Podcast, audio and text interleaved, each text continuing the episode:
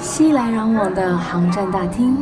承载各自希冀的航班飞上天际。我是菜菜，横越交错的经纬度，遇见更宽广的世界。我的飞行日记。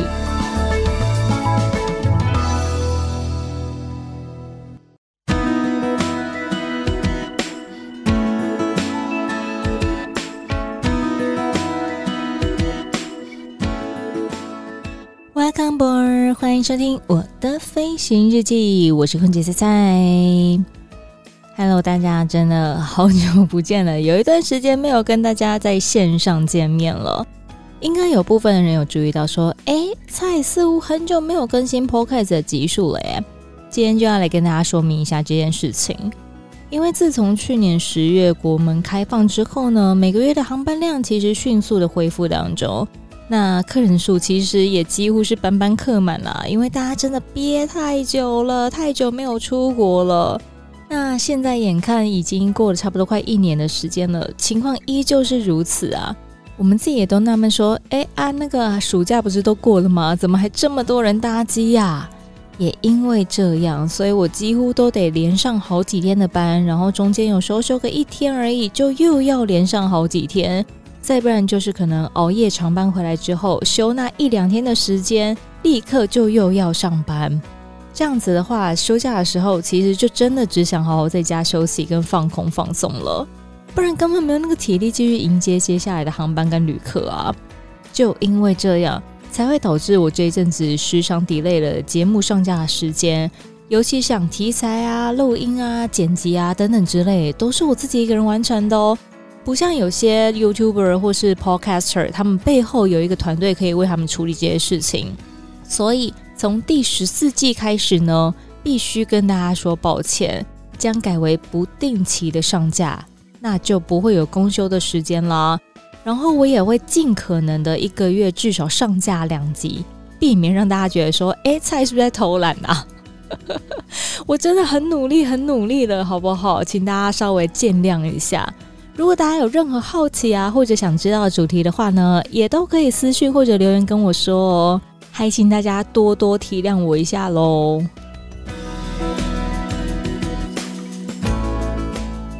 之前有跟大家提到过说呢，在九月八号到十九号之间，从韩国的首尔仁川机场搭乘大韩航空的国际线的航班的时候呢，大韩航空会要求你测量你的体重，还有你的手提行李的重量，紧接着。泰国的曼谷航空也跟进这件事情了。从九月十五号一直到十月三十一号，会在登机口对旅客的体重还有随身行李进行称重的部分，以作为标准重量的一个参考。也是自纽西兰航空、大韩航空之后，近期内全球第三间宣布搜集旅客体重资讯的航空公司。但到底为什么这些航空公司要搜集旅客们的体重资讯呢？这些数据对飞安会造成什么样的影响吗？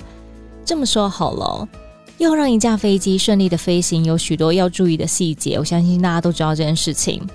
但其中就包含了载重平衡这个部分。该怎么样妥善的分配重量，才可以让飞机的重心保持平稳呢？所以啊，在飞机起飞以前，航空公司会仔细计算飞机本体、机上的货物、燃油。机上所有的人，还有他们行李重量等这些资讯之后呢，制作一份飞机载重表，然后来确保飞机可以平安安全的起飞。所以有时候班机比较空的时候啊，大家可以稍微注意一下哦。如果你搭乘的是波音的飞机的话，会尽可能的把客人放在前半段，然后空巴的飞机会尽可能的把旅客放在后半段，就是为了跟下货舱的位置取一个飞机的载重平衡。那如果你想要更换到比较空旷的座位，你不想要坐那么拥挤的话呢？通常空服员也都会跟你说，麻烦你起飞之后再做更换，也是因为避免影响到载重平衡的关系。你不要想说，哎，拜托也才我自己一个人，有差到这么多吗？但是你要想的是，今天旁边的人看到你换座位，他会不会也想跟着换？会吗？所以如果说很多人都这样跟着换的话，就会影响到飞机载重的问题啊。所以才会要求大家说，如果你真的要更换座位的话呢，麻烦你起飞之后再更换。根据《经济时报》指出呢，准确的乘客体重资料能够让航空公司妥善的来规划我们应该携带多少燃料，在减轻燃料重量的同时，也减少燃料的消耗。根据他们的预估，每年甚至可能可以省下三百一十九亿新台币的金额，这是非常非常大量的一个支出哦。而欧盟的航空安全总署 （European Union Aviation Safety Agency），也就是简称的 EASA，在二零二二年的时候发布了一份报告，他们发现到说，乘客的平均体重跟行李重量自两千零九年以来。不管是男生还是女生，都有些微的增加，所以这个 EASA 安全总署也预计说，在二零二六年的时候再度进行调查。另外，《时代》杂志也有报道说，全球的肥胖率呈现一个上升的趋势。这个消息对于航空公司而言呢、乘客体重的大幅增加，可能就会影响到每一位旅客的座位大小，还有飞机可以飞行的一个距离。在两千零三年的时候呢，全美快运航空有一架飞机五四八一号的班机，就因为使用过时的体重数据，而使得当时的飞机超重而坠机，造成机上有二十一人罹难。美国的联邦航空总署 （Federal Aviation Administration），也就是简称的 FAA，他们调查了之后说：“哎，太夸张了吧！这个飞机使用的是一九三六年的预估重量，哎。”这个数据比两千零三年的平均体重足足少了九公斤。除此之外呢，FAA 他们有重新计算过，说这个罹难者的遗体还有他们的行李重量之后，进一步证实了五四八一号的班机，它的起飞重量超重了两百六十三公斤，它的重心也超过了许可后援的上限，所以使得它整个飞机的重心偏向了机尾，而导致坠机。所以啊，那你看，现在这个国际上已经有大韩航空、有些航空、曼谷航空都已经宣布说，在进行部分时段针对旅客来测量他们的体重还有手提行李的一个重量。那这样，咱们国际航空有没有要跟进嘞？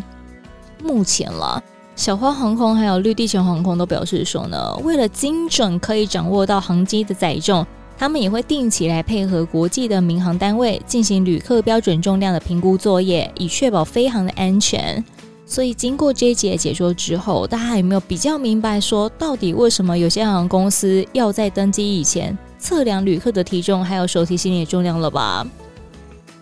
如果你喜欢今天这一集的分享呢，欢迎大家上到 Facebook 或者 Instagram、IG 上面，请你搜寻“我是菜菜”，欢迎登机。我是菜菜，欢迎登机。菜是青菜菜，按赞、留言、订阅、加分享，或者说上到 Apple Podcast 上面给予五颗星的评价，加上文字评论哦。